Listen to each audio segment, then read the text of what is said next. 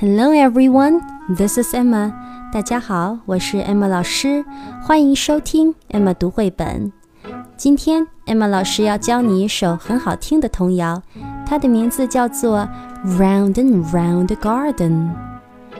这是一首非常简单的童谣，只有四句话。首先，Emma 老师来读一遍歌词，接着就跟着音乐一起唱起来吧。Round and round the garden, like a teddy bear. One step, two steps, tickle you under there. Round and round the garden, like a teddy bear.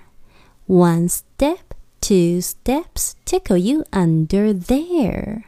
Round and round the garden, like a teddy bear. One step, two step, tickly under there.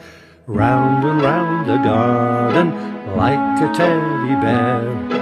One step, two step, tickly under there.